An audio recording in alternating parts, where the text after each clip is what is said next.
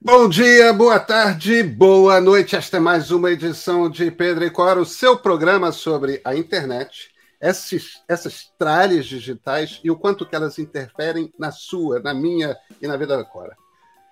Pedro e Cora, como vocês sabem, toda terça-feira e agora, prestem atenção, toda quinta-feira, toda quinta-feira, no YouTube do Meio, na sua plataforma favorita de podcasts.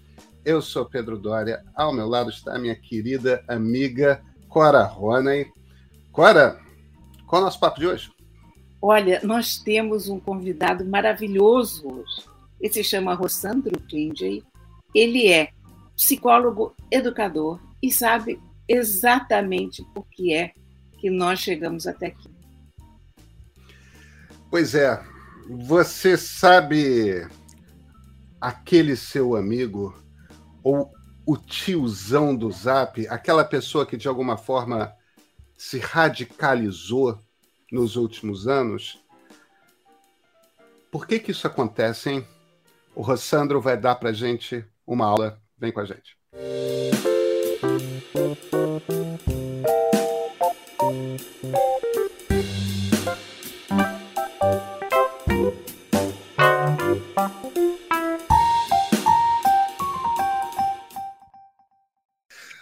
Clara Rona, e temos hoje aqui como convidado o Rossandro Klinge, que é psicólogo e educador, que são justamente as duas profissões que a gente precisa para resolver um, um, certo problema que a nossa internet provocou em algumas cabeças, Cora. Rossandro, a gente anda conversando pelo Zap sobre a questão da radicalização política na, uhum. na internet. Né? As redes sociais são, são cruéis, pegaram uma boa turma aí de brasileiros, americanos, franceses, e, e a gente está num, num, num, mundo digital e num mundo político mesmo, é, que é quase que reconhecível quando comparado com 10 anos atrás. E, e, isso começa a botar democracias em, em, em uma posição de ameaça. Uhum.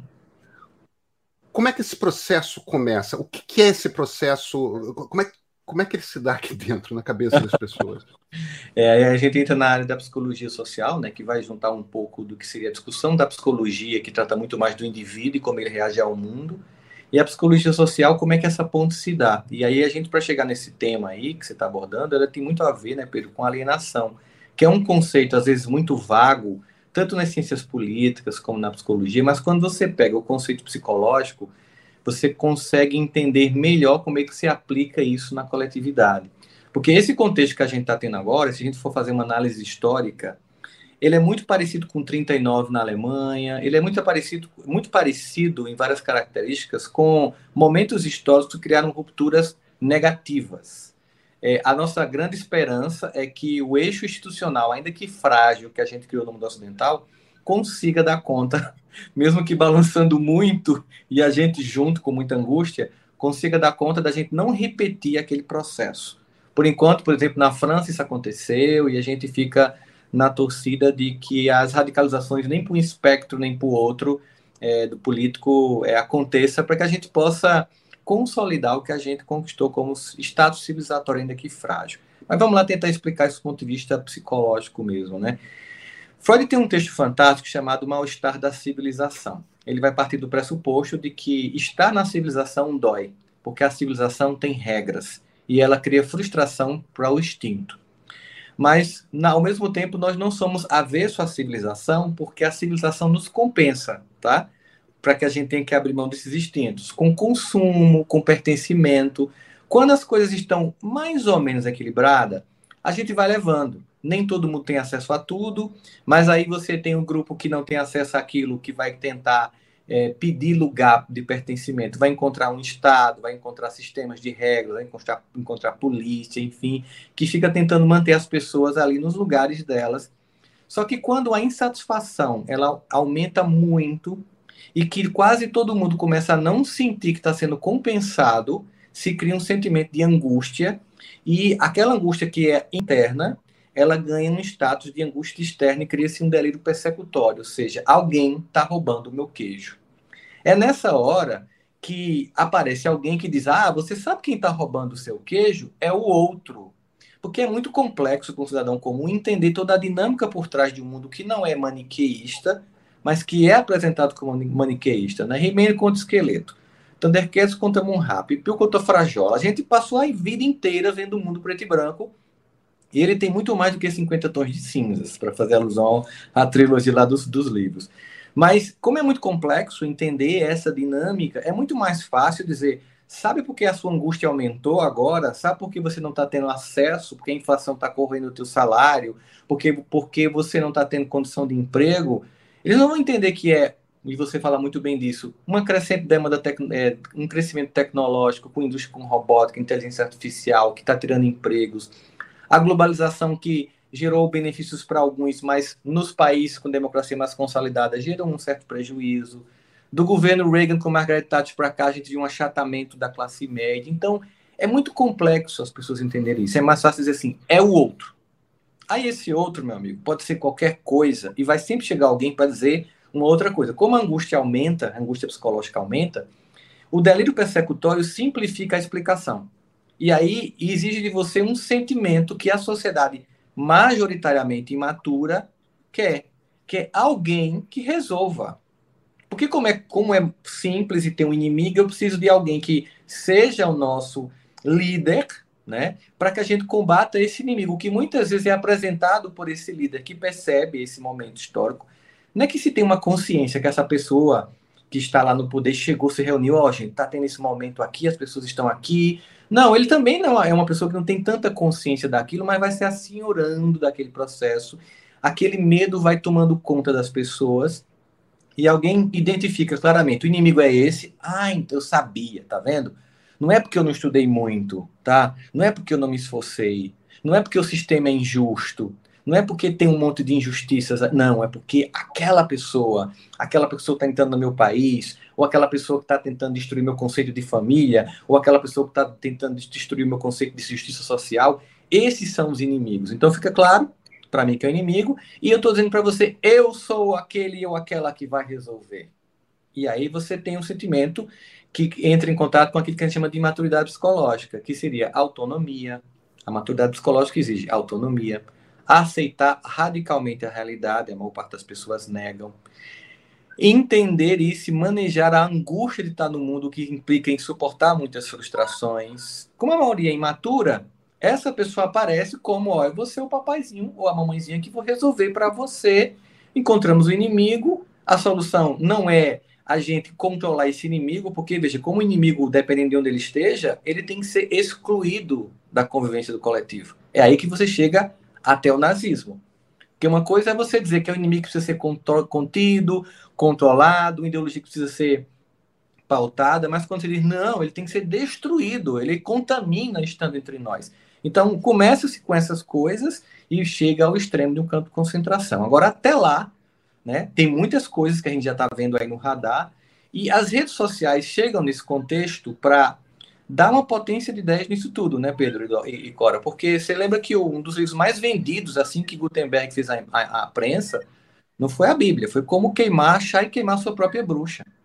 Ou seja, as pessoas sempre acreditaram em fake news, sempre acreditaram em teorias conspiratórias e sempre acreditaram em, em respostas simplistas para as angústias de sua alma, individual e coletiva.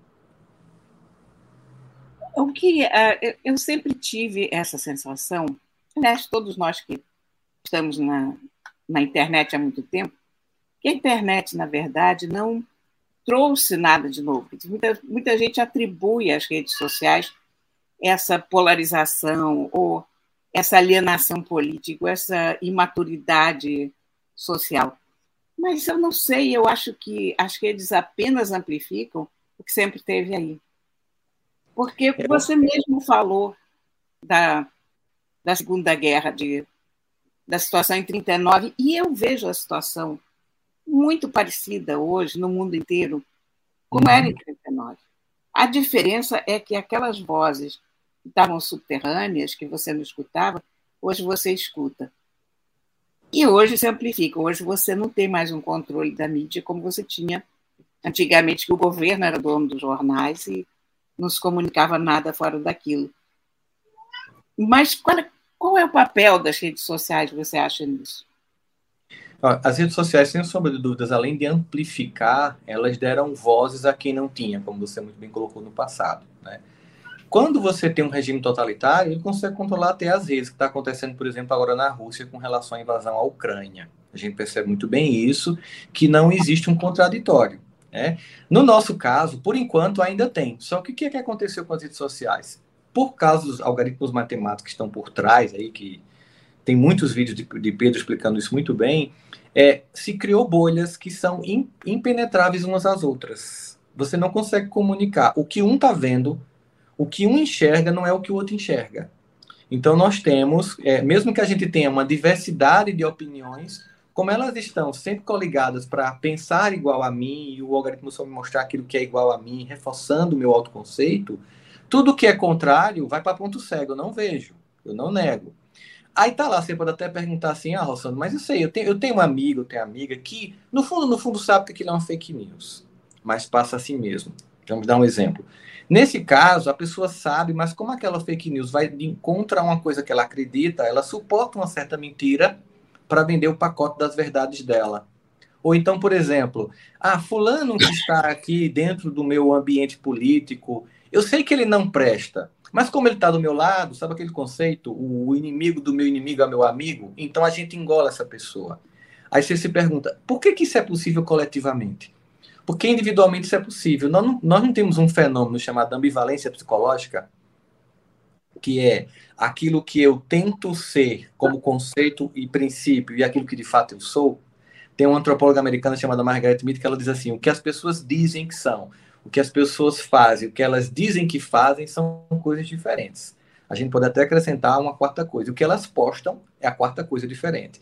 Então, como nós somos, por natureza, individualmente incoerentes, é muito possível entender por que, a gente também é incoerente politicamente. Né? Por exemplo, a pessoa é a favor de uma das pautas, ela fica presa por uma ou duas pautas, pautas e aceita o resto do pacote de loucura. Às vezes a gente fica assim, mas como assim eu sei que essa pessoa é boa, que ela é decente, que esse meu parente é uma pessoa legal, mas agora está engolindo tudo isso, que é diferente, obviamente, num momento histórico como esse, aquelas pessoas que de fato são más, até mais no sentido mesmo de perversão psicológica, e que encontram uma facilitação no discurso que pode vir a público, que sempre existiu no subterrâneo, e que ganha um status de público que choca o cidadão comum. Poxa, eu não sabia que tinha tanta gente com tanto ódio, na verdade, é uma minoria que é realmente assim perversa psicologicamente e que vive e acha que aquilo é normal, né? A maioria não, vai, vai aceitando aquele sujeito ali porque ele está fazendo parte do meu grupo, então eu engulo. Nesse sentido, as redes sociais ela dá muito mais potência a esses discursos, mas eles acontecem dentro de suas bolhas que não se comunicam. Né?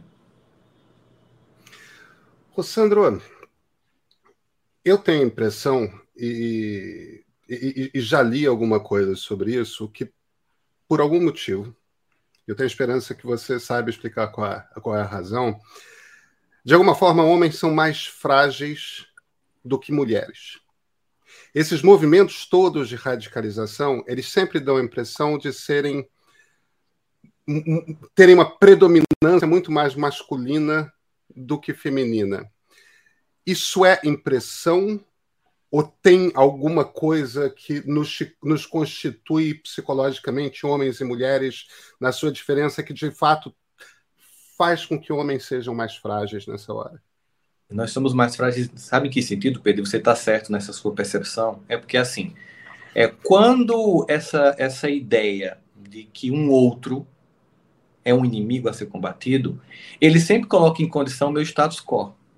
E quem é que mais perde no establishment? O homem, né? Porque ele é o que já está numa posição privilegiada. Então, qualquer ameaça a essa condição, e aí a gente traria aqui um conceito que não dá nem para a gente trabalhar, mas só para a gente lançar como provocação para que os nossos ouvintes, telespectadores possam ler um pouquinho a mais, é uma crise do masculino que começa nos anos 60. Essa crise do masculino, da, da do, do, que é ser o homem e tal, começa a acontecer e é um fenômeno mais complexo, então é mais fácil dizer que não, eu tenho que ter direito a fazer uma piada do jeito que eu quiser, eu tenho direito a, a, me comportar como eu quiser, porque isso é um tolhimento tal. E aí você começa a criar muitos inimigos. Então, para o homem que tem mais a perder, ele tem muito mais facilidade de ser capturado por esse discurso, porque todo mundo que sempre vai perder poder relativo no establishment se sente mais ameaçado e por isso mais motivado a aceitar esses movimentos que vão contra qualquer outro que venha ameaçar o meu lugar. E uma coisa curiosa, porque onde é que isso teria começado? Porque a verdade é que em, nessas polarizações também, nas guerras, as guerras são uma atividade masculina. Há uma, eu acho que, que mulheres, do modo geral, na minha observação, elas não se sentem tão obrigadas a trunfo. Sabe? O, eu tenho a impressão que o dia é, é uma visão meio primitiva, talvez, ou, uhum. digamos, otimista, quem sabe, que se o mundo fosse governado por mulheres, a gente realmente teria um mundo melhor sobre esse aspecto.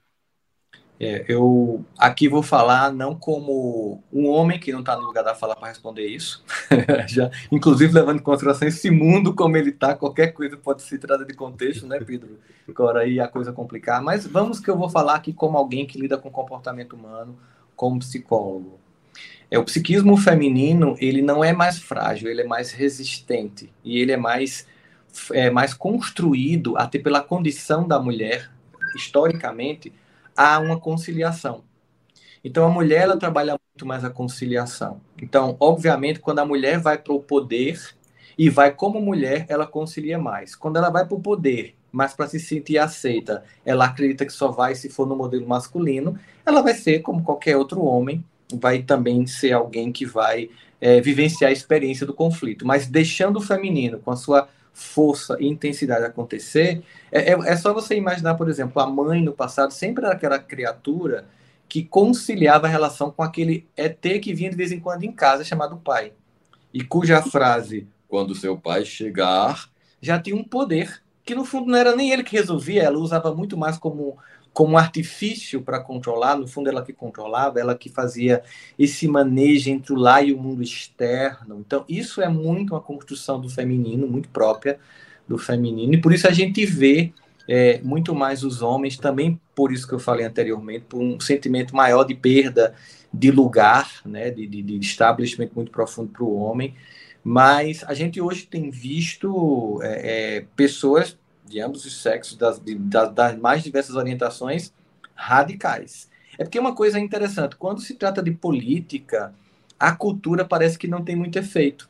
Você vê sociedades que, com um nível cultural muito mais elevado e que podem ser submetidas a uma alienação política e a uma, uma destruição do sistema democrático como uma sociedade mais atrasada do ponto de vista da educação geral do povo.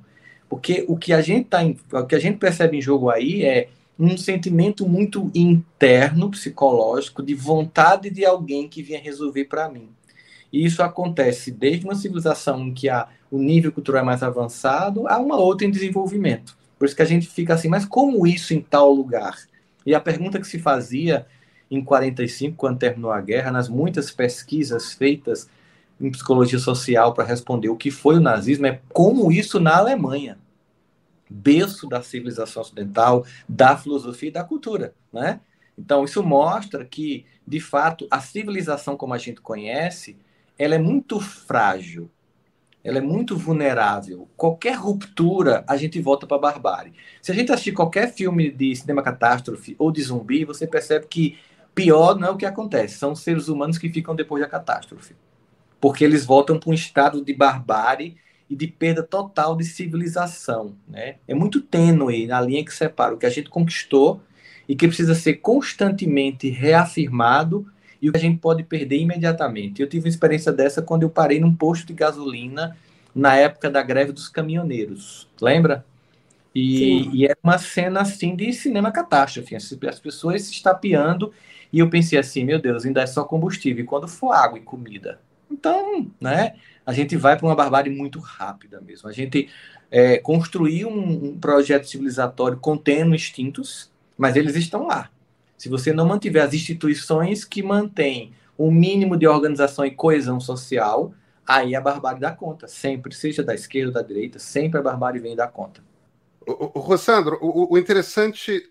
Do, do, os dois exemplos que você citou do passado são o momento imediatamente posterior a Gutenberg e o momento do surgimento do rádio, que é mais ou menos a época que a gente vê a ascensão do fascismo na Europa. O que esses dois momentos têm em comum com o nosso tempo é o surgimento de uma tecnologia de comunicação radicalmente nova. Uhum. É, teve, teve uma época que. Travou de novo. É toda hora que o Pedro vai chegando nesse ponto da pergunta. É, quando vai chegando nesse ponto da a pergunta. A internet não gosta de McLuhan. A internet não, gosta de McLuhan, porque toda vez que você vai chegando nesse ponto da pergunta, entra. A gente continua. Pode, pode, pode pegar a parte desse se quiser. Fique à vontade. É. Teve um momento que eu estudei muito, muito McLuhan e ele pega justamente esse período do, do Gutenberg e dá o surgimento da imprensa, 20 e 30 anos depois, quando tem a primeira geração, tem um boom de pessoas alfabetizadas na Europa, porque tem um boom de livros. E é o momento que uhum. tem história de sereia, história de dragão, história de o mar vai acabar, porque é, é a época dos descobrimentos, né? É, uhum. Quer dizer, justamente todas essas coisas que você está falando, e tem as guerras religiosas, tem, tem, tem a explosão ali da briga protestantes contra católicos, o Lutero aparece, Calvino aparece, quer dizer, é, é um momento de radicalização é, também. A gente é mais frágil quando está perante uma tecnologia de comunicação de massas nova, de alguma forma? Você acha que existe uma relação entre uma coisa e outra? Pedro, eu não desconsidero, não, porque é claro que a gente é muito mais fácil analisar isso aqui há 30 anos, né? A gente está aqui no momento em que isso está acontecendo, então a gente está muito aqui no campo das hipóteses, mas não dá para negar que uma, uma coisa tão nova e ao mesmo tempo que atinge tão avassaladoramente todas as pessoas não vai impactar a forma como a gente se comporta coletivamente. Então, não é à toa que com a imprensa e com rádio a gente vê que hoje houve momentos de ruptura, mas quando a gente também olha as outras variáveis no entorno, a gente também percebe uma profunda crise de valores, uma profunda crise também assim da, da, da um sentimento de que as promessas não foram cumpridas. Por exemplo, a gente vive hoje e o Val Noah Harari fala muito isso, o Bichu Han também, o filósofo coreano naturalizado alemão fala muito isso. A sociedade global não entregou o que prometeu. É? Então, hoje há um sentimento profundo de angústia também muito, muito grande, que reverbera nessa encontra de um culpado. Por que, que acontece nesses contextos? Assim como as massas esperam uma libertação dessa angústia através de alguém que aglutine essa dor, elas também atribuem essa angústia a certas pessoas, né? Então essa essa angústia atribuída a certas pessoas ganha muito mais contorno com teorias conspiratórias. A gente cria o caldo perfeito para um processo histórico de, de, de criar o ódio, o ressentimento, o pavor, as grandes convulsões. Aí o, o, evento da mídia de massa, puff, explode, potencializa tudo isso. Agora, em contrapartida, se a gente for olhar, e por isso estão sendo tão atacadas, nessas épocas não havia um conjunto internacional de instituições que foram criadas no pós-Segunda Guerra Mundial que é, ficam aí tentando conter sem muito poder, sendo atacadas, né? um movimento de desglobalização profundo que também há hoje em dia, até por causa do que aconteceu com a pandemia, tudo muito concentrado na China, algumas coisas têm sentido, não dá para você colocar todos os ovos numa única cesta, e aí essa justificativa é usada para entender, tá vendo? A gente tem inimigos aí que precisam, precisamos recuperar o nosso lugar, tal. Isso tudo se mistura de um jeito tal que a gente está aqui tentando explicar uma coisa que é muito complexa e que exigiria um debate muito maior, aí você fica imaginando os, o, o, cidadão comum pegando o ônibus, vendo no Telegram uma mentira. Para ele, aquilo ali é lei, porque simplifica, ele não tem capacidade de compreender isso, o sistema de educação está tentando dar conta cada vez mais de uma entrega de conteúdos, mas não de fazer o indivíduo refletir, de conhecer, mas não de conhecer-se. Então, esse evento que você pontuou aí, que de fato os meios de comunicação novos, eles, eles aparecem como uma variável importante a ser considerada, mas ela se junta a um conjunto de outras que está aí essa, essa sensação de, de angústia muito grande. Essa sensação de angústia é tão grande, para a gente ter uma ideia em números, gente. Se tem uma ideia em números. 2019, tá? 2019, nós tivemos o, um mapa causa mortes no mundo. 65 milhões de pessoas morreram de qualquer coisa que se pode morrer, desde um acidente de carro até um AVC. Dessas 65 milhões de pessoas que morreram, apenas é, 70, 705, 700 mil pessoas, um pouco mais de 1%, morreram de morte violenta, que é a morte provocada por outra, outra pessoa, seja numa violência urbana, a maior causa morte do mundo, guerra e ataque terrorista. Ou seja, isso significa que no passado era quase 50% da causa morte, isso foi diminuindo, criamos uma civilização que avançou tanto que agora apenas um pouco mais de 1% morre por morte violenta. Alguém mata alguém. Mas naquele mesmo ano em que apenas, levando em consideração o número global de 65 milhões de pessoas, 700 mil morrem por morte violenta, 1 milhão se matou e 25 milhões tentou se matar. Ou seja, eu corro mais risco sozinho em casa comigo mesmo do que numa rua comprando crack. Percebe? Essa angústia, essa dor. Então, essa angústia, essa dor, ela não é, não é tão facilmente diagnosticada. Por exemplo, para um cidadão comum é eu não consegui o trabalho, e por isso eu não consegui a mulher que eu queria, e por isso eu não consegui estar no meu lugar. E mesmo para quem conseguiu, e esse é um motivo da angústia dos vencedores da globalização, dos vencedores da meritocracia, que também estão angustiados e por isso também estão ligados a esse discurso de ódio, é que mesmo quem venceu está esgotado. E Pichon faz uma análise disso, que ele fala o seguinte, que saímos daquele mundo Michel Foucault, né, vigiar e punir, e esse, e esse Big Brother foi colocado dentro da nossa cabeça. Somos, ao mesmo tempo, o nosso capataz e o nosso escravo.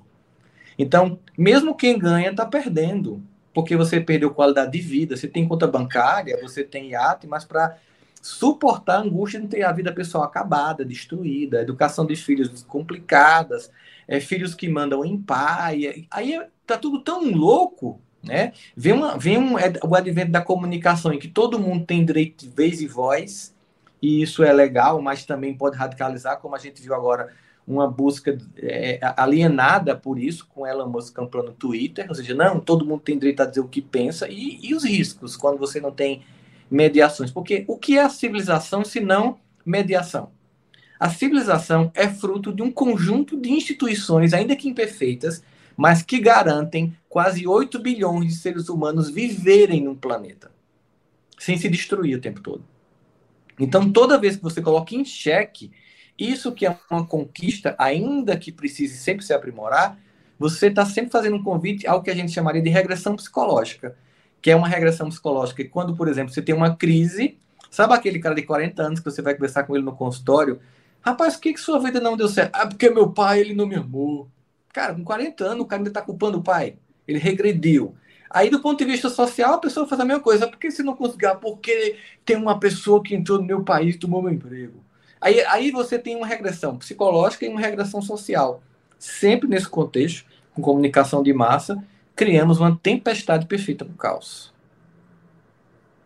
Você falou uma coisa muito interessante agora, do sujeito de 40 anos que chega no consultório culpando o pai. E eu acho que nós, como sociedade, estamos falhando com isso também. Porque toda uhum. vez que esse fenômeno desse Arthur Duval, por exemplo, e todo mundo trata como se fosse um garoto. Aí é um menino. Todo Quase mundo. 40 anos. Pois é, todo, todo mundo vira menino. O Carluxo é um menino. Todo mundo é um menino. Todos, todos os irresponsáveis se apoiam nessa muleta de que são crianças. Quando é que nós vamos amadurecer como sociedade? Ou é possível amadurecer? Ou ainda, você conhece algum adulto de fato? que pergunta. Não somos adultos aqui, Cora? Ai, não. Será que talvez o único adulto da sala seja o gato, Cora? Aqui, ó. Você é um adulto. Alguém tem que ser é adulto aqui nessa sala, né? Mas veja, de fato a gente vive um momento na sociedade em que. Eu estava conversando com minha esposa hoje, a gente estava no shopping aqui almoçando e estava vendo, uma... aliás, no hotel, tomando café hoje de manhã, e vendo uma criança dando um escândalo na família, né? E eu disse para ela que eu estava assistindo um, uma série de um, um czar russo, uma série de ficção, né?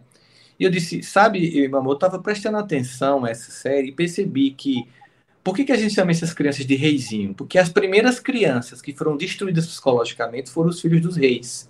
Porque como eles não tinham limites, porque eles eram os príncipes ou as princesas, eles foram criados sem limites. E o que os limites são, senão a metafórica representação do que um dia vai ser as instituições no coletivo.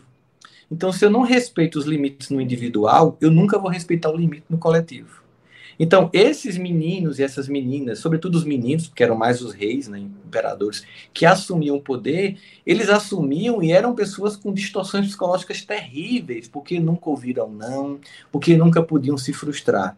Acontece que de lá para cá, é, todo mundo está criando filho assim, tendo ou não dinheiro, né? não trata mais de rei, é classe média, pessoas que não têm tanta grana também estão criando filhos infantilizados. Né? Criamos uma infantocracia né? Há um culto à juventude como sendo a melhor época, e eu não abro mão dos meus 50 anos por nada dos 20, porque a maturidade é muito legal. Agora, maturidade não vem com o tempo, e essa é uma notícia muito chata para muita gente.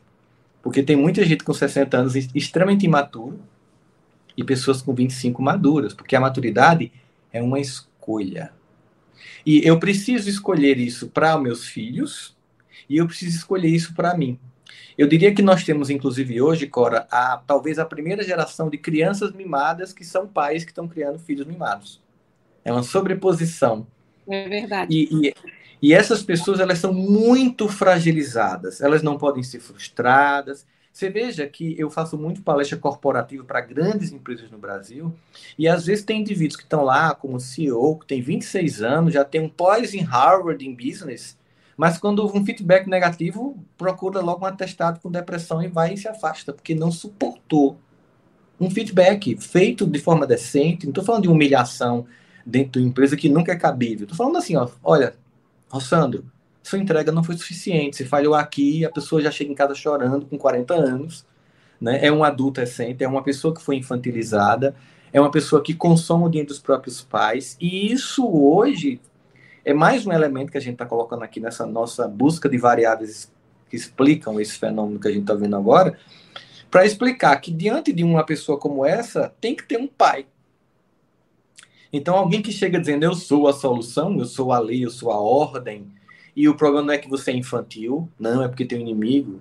O problema não é que você é uma pessoa que não amadureceu como, como, como homem, não, não é porque estão tentando destruir a família, entende? Então, os discursos são muito assim: você nunca é culpado, nunca a responsabilidade é sua, você não tem nenhuma culpa, você é perfeito, o problema todinho é o outro, é a conspiração, é a forma como estão construindo ou desconstruindo, né? É uma pista importante para a gente entender esse caráter regressivo, tanto individual como coletivo, é a noção de falsa concretitude que tem na conspiração histórica. Você pega uma ponta da verdade para justificar um monte de mentira e a pessoa tá vendo? Porque pro ego é muito legal, tá? E tem um outro elemento que eu queria puxar aqui para vocês, que é um conceito que é muito junguiano, que é o conceito de sobra psicológica. É muito conveniente, por exemplo, nesse caso do, do nosso suposto rapaz de 40 anos que está em casa bem infantilizado, é muito interessante culpar o outro. Então, isso do ponto de vista individual, pro ego é confortável, tá? A culpa não é minha. A culpa é do outro, é do meu pai, da minha mãe que não me amou. Mas do ponto de vista coletivo, isso também acontece. É muito comum a gente projetar nossas sombras coletivas num outro para se eximir de nossa própria angústia de saber que somos quem somos.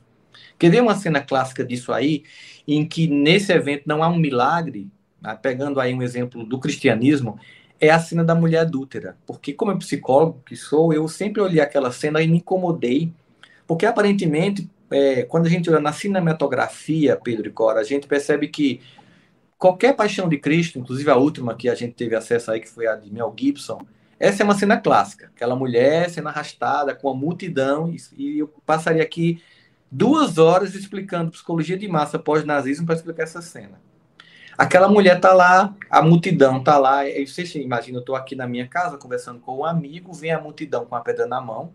Aquela multidão, ela está cumprindo uma lei do povo, eu tenho necessidade de, de neurônio espelho de imitar o comportamento do grupo. Eu deixo de fazer o que eu estou fazendo, pego a minha pedra e sigo a multidão, porque alguém cometeu um erro, que eu também cometo, mas não fui eu o flagrado, foi ela a flagrada, e eu posso projetar o meu erro nessa pessoa. A multidão vai se aproximando do personagem aí, que é Jesus, e ele não, não faz um milagre, como fazê-lo subir, fazê-lo desaparecer. Ele deixa a multidão se aproximar, e na cinematografia, sempre os diretores colocam Jesus irritado com a multidão, do tipo, eu sei quem são vocês. Como assim? Mas se você analisar do ponto de vista psicológico, a intenção era outra. Não era salvar só a mulher, mas a multidão. Porque quando a pergunta é feita aquele que nunca tiver errado, não é uma pergunta feita para a multidão. É uma pergunta feita para cada indivíduo da multidão.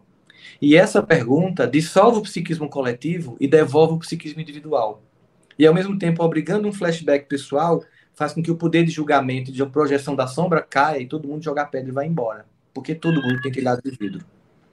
O que acontece é o seguinte: enquanto num Jesus ele convida você para olhar a sua sombra e deixar de projetar no outro, esses líderes, eles ficam dizendo que tudo é do outro e lhe estimula a manter-se infantil projetando a sombra no outro. E ainda usam muitas vezes o discurso da religião como sendo o discurso que está do lado deles. Você ver a ironia da história, né? Deixa eu tentar explorar, Rossandro, uma, um outro aspecto aí, que é a coisa da criação das realidades paralelas. Eu sei que não é um fenômeno apenas do, do nosso tempo. Uhum. Nos anos 30, a mesma coisa aconteceu. Mas uma das características desses líderes autoritários populistas é que, de mentira em mentira, o que você tem como resultado não é uma série de mentiras. O que você tem, o resultado é, uma, é um mundo de Tolkien.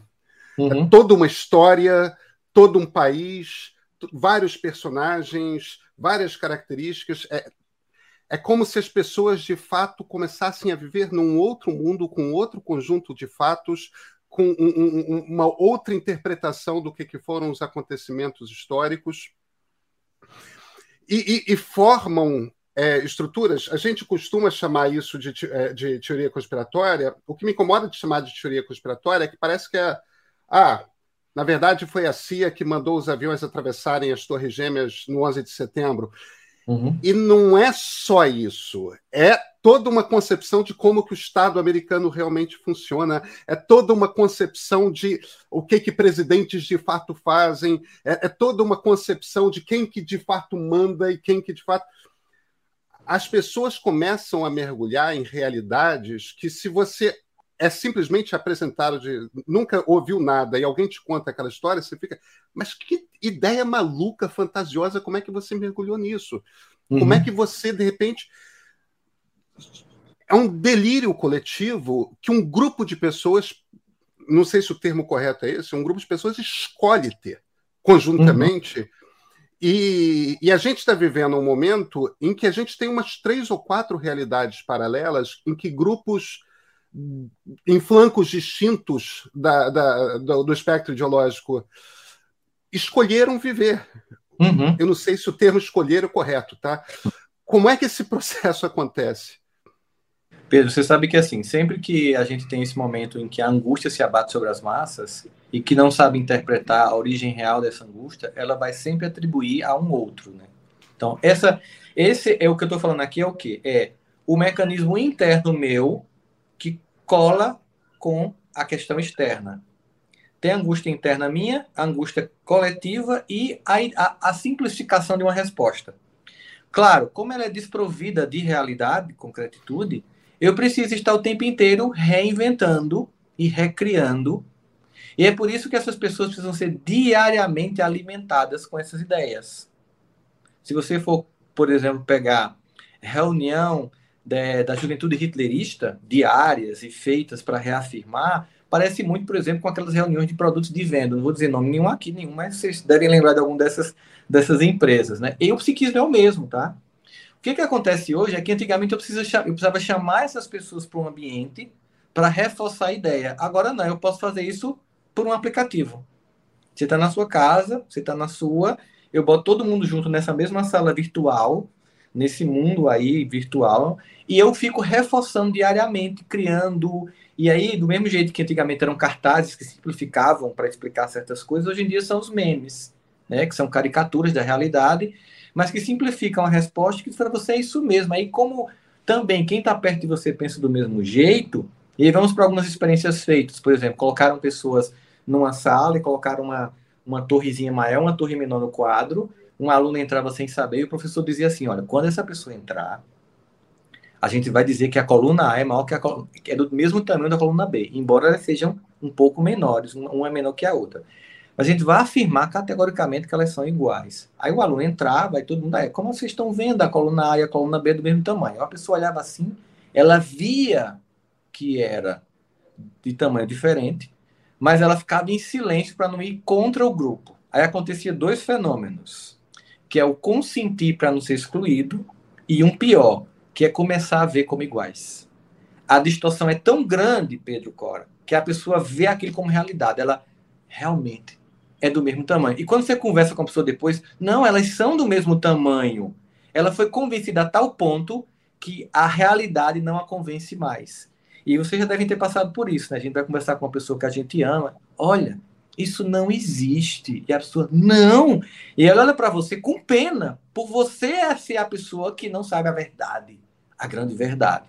Então a gente percebe isso. Inclusive, tem uma pesquisa que eu acho que é muito incrível. Tem até um filme na Netflix que reproduz essa pesquisa, feita por um psicólogo americano na Universidade de Yale, Stanley Milgram, que ele colocava alunos para colocar uma mão numa chapa que foi feita uma pergunta e se o aluno respondesse errado, levava um choque de 15 volts, de 30, de 30, 45 até chegar a 300 volts. Ia subindo de 15 em 15 conforme o erro. E as pessoas diziam assim, a pessoa não vai morrer não? Ele dizia, não, isso é uma pesquisa do governo americano. Ele queria saber por que, que as pessoas obedeceram, por exemplo, a um Joseph Goebbels. Porque aquele jovem do campo de concentração nazista não era um psicopata. Era um pai de família que voltava, como daquele trabalho que foi normalizado, né? Para colocar os filhos para dormir e assistir TV com a esposa. Então é o seguinte, eu estou dizendo para você que isso é uma pesquisa, que é do governo, então você simplesmente obedece. Ele perguntou a psiquiatras psicólogos na época, neurologistas, se as pessoas dariam choques. Disseram, todos disseram que ninguém daria choque de mais de 150 volts, a não ser criptossádicos. Resultado da pesquisa, 65% deram choques de até 300 volts. A pessoa não morreu porque ela simulava o choque, mas quem estava dando não sabia que era uma simulação. Ou seja, 65% dos americanos eram tão suscetíveis a ordens como do nazismo quanto foram os alemães. O que a gente quer aqui é e esses 33% que não deram choque, que foram contra, sabe aquela imagem, todo mundo fazendo assim, ah, Hitler, um cara Sim. assim, que é bem clássica. O que, que tem no psiquismo desta criatura para a gente reproduzir, pelo amor de Deus? Porque é isso que a gente precisa. É essa capacidade de suportar a pressão do grupo, a capacidade de ter uma concepção muito, muito íntima de ética, de sempre encarar o outro como alguém que deve ser respeitado, que mesmo quando todo mundo diga o contrário, você diga não e vou manter nesse lugar. São poucos que são assim, gente. E a educação libertadora, uma educação que traz consciência, ela dá ao indivíduo a autonomia de fazer escolha, mesmo quando o grupo quer fazer uma escolha diferente. Então, só que nós vivemos numa sociedade, nós, estamos, nós somos estimulados a dependência. Aí voltamos para o adolescente, Cora. Nós, nós estamos tendo um processo de estímulo a uma dependência, e a maturidade requer independência. Como diz um grande teórico da psicanálise, uma mãe suficientemente boa é aquela mãe que um dia é desnecessária. Né? Então, uma sociedade e um sistema de educação suficientemente bom é aquele que um dia torna-se desnecessário porque o indivíduo agora é capaz de ser senhor da sua própria trajetória. Mas num sistema político, quem quer isso? Que espectro político quer a independência toda? Em algum momento, um conjunto de variáveis se somam e seja de um espectro ou outro, alguém se aproveita dessa fragilidade e toma o poder de assalto ou toma através do regime democrático e depois o destrói para permanecer nesse poder, nesse lugar. Quer dizer, nós estamos fritos. Porque é o que. Tudo isso que você veio falando, eu, eu vim prestando atenção no que você dizia, e me dei conta que a gente tem exemplo sobre exemplo sobre exemplo de que a humanidade, o ser humano, ele não é o cara que está de braços fechados, ele é o que está fazendo a Hitler. O, o, ser humano não é a exceção. O ser uhum. humano é a regra. É a regra. A regra é péssima. Mas, então, Cora, o que, que a gente faz com isso? quando a gente olha historicamente os movimentos de mudanças e avanços sociais, nunca aconteceu porque a massa assim o quis. Foi quando um grupo começou a desenvolver isso e começou a atrair a massa para esse movimento. Então, do mesmo jeito que tem momentos históricos em que a gente tem uma tendência de regressão, esse mesmo caldo aqui é o mesmo caldo da progressão. Essa é a, essa é a grande questão. É vamos fazer a barbárie vencer ou a civilização? Entende? Então, assim, quem é que vai vencer essa luta? O que nós temos hoje é, é um caldo cultural muito semelhante a esses períodos históricos que a gente citou até aqui. A gente sente isso nas ruas. A gente tem, em contraposição àquele passado, um conjunto de instituições que estão sendo testadas diariamente, mas que estão aí ainda no jogo e que precisam ser reforçadas. É, existe um arbítrio internacional que não existia no passado, vide todas as sanções contra a Rússia agora, né, que inclusive reforçou uma Europa que estava com crise de identidade, talvez até, e aqui eu não sou cientista político, mas só dando um chute, talvez até sem a invasão à Ucrânia, sem tudo que aconteceu, o Le Pen pudesse ter ganhado, sabe? Porque a Europa agora ganhou um novo sentido. Então, a gente percebe que muitas vezes essa forçação de barra também reforça um movimento contrário de retomada do avanço. E de, de reforçar, olha, gente, perceberam que a gente, se a gente ficar aí bobinho, achando que tá tudo resolvido, tá tudo ganho, ganho, essa galera vem e volta? Não, vamos reafirmar isso. Agora, ao mesmo tempo, vivemos um momento em que quem quer a concórdia, quem quer trazer o mínimo de mediação, é chamado de alienado, de em cima do muro, né, de, de, de uma pessoa que não quer mostrar para o que veio. É claro que chega em qualquer segundo turno de qualquer eleição, você vai fazer uma escolha muito mais racional do que do coração. Mas também chega um momento em que as pessoas começam a, a cansar do conflito. Chega um momento também que há um cansaço, um esgotamento do discurso do conflito. Aí há um apaziguamento, um período mais tranquilo histórico, aí depois começa tudo de novo. Essa revisitação sempre acontece de forma mais atenuada, né? Porque certamente o clima aqui é muito mais leve que 39, vamos combinar, né, gente? Sim, é Mas a, é, a, gente, quando fala do 39, a gente fala do que a gente leu. Só que a gente tá falando do que a gente tá vivendo e tá doendo pra caramba. Não tem como negar. Rossandro, você, em, em, mais de uma vez, você citou os estudos que foram feitos sobre psicologia de massas no, no, no pós-guerra, no pós-45. Uhum. A gente tem, não só no Brasil, um, um percentual aí da população, eu não chutaria, mas é certamente um percentual grande, 20%, 30%, talvez mais do que isso, que de alguma forma está sequestrado vivendo nessa realidade paralela. As pessoas que de alguma forma foram radicalizadas. É... Como é que são? O que que a gente sabe a respeito de desradicalização? Vamos ser otimistas e daqui a pouco isso vai passar e vamos voltar a um período de tranquilidade em que, em que podemos ter eleições normais e, e, e, e todos os candidatos postos são razoáveis de um canto ao outro. Isso vai chegar em algum momento. Vai. Esperamos que mais cedo do que tarde, mas em algum uhum. momento vai chegar. E essas pessoas que assumiram compromissos perante amigos, perante família, que brigaram nos grupos de zap, e, e como é que a gente traz essas pessoas de volta? Acho que o, o primeiro explicar o movimento de quem aposta errado, percebe que está errado e geralmente dobra a aposta, porque o ego fica muito abalado, né? Não, não posso ter sido enganado. Então, o primeiro movimento é o dobra aposta, tá? Quanto mais aquele ou aquela que eu apostei mostra que não é o que prometeu, mais eu afirmo a minha aposta. E é o que faz acontecer também. A mesma coisa na movimento de bolsa de valores. Quanto mais você perde, mais você reinveste, não acontece isso com a pessoa que está jogando também no cassino. É o mesmo movimento psicológico, tá, Pedro? Cora? Então eu fico dobrando a aposta. Mas chega um momento que não dá mais. Não, eu vou junto. Eu sou a coisa que você é apostada. É a minha própria vida. Então acho que a primeiro, o primeiro movimento que a gente tem que fazer, do ponto de vista individual nosso, é é não olhar do tipo, tá vendo aí, idiota? Eu sempre te avisei. Porque esse é um movimento que vai manter o indivíduo lá certo? Eu preciso fazer um movimento de muita compaixão. Porque muitas pessoas que eu conheço, elas são muito sinceras.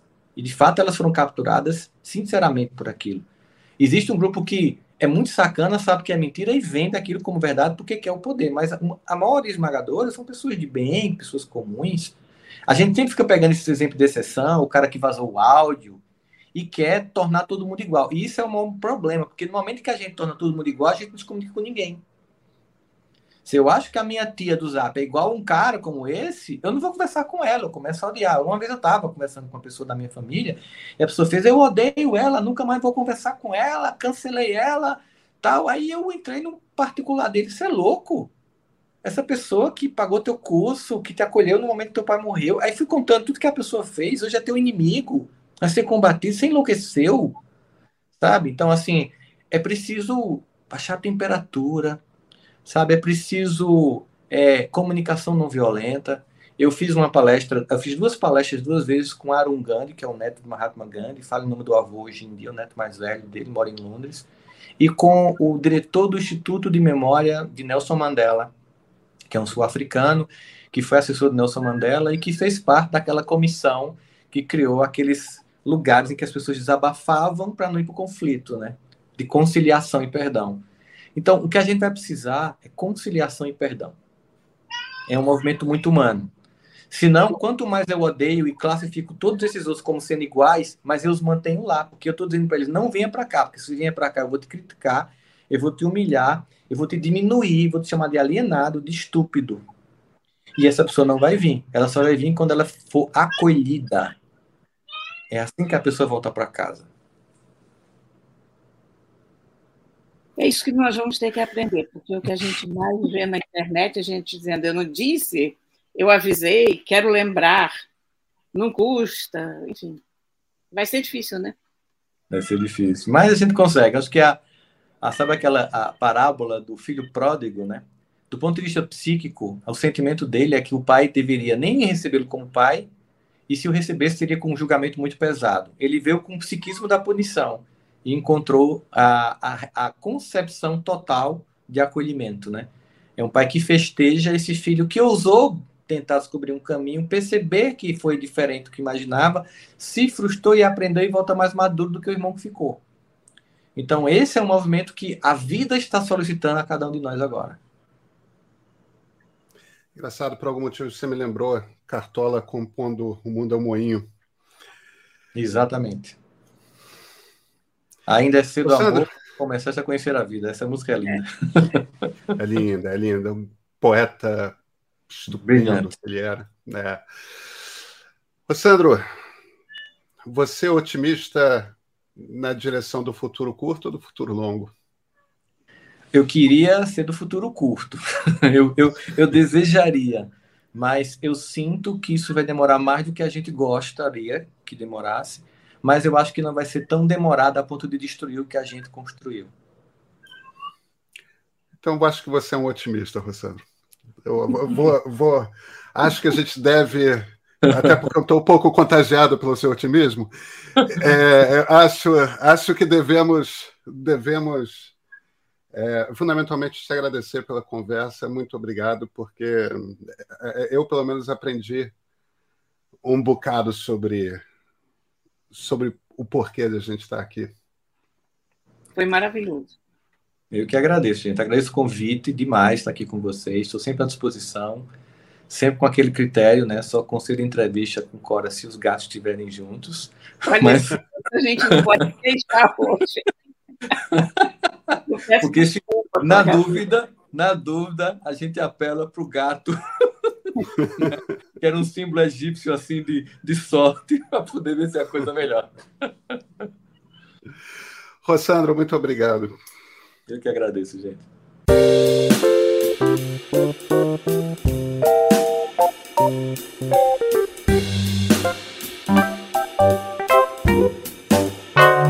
Thank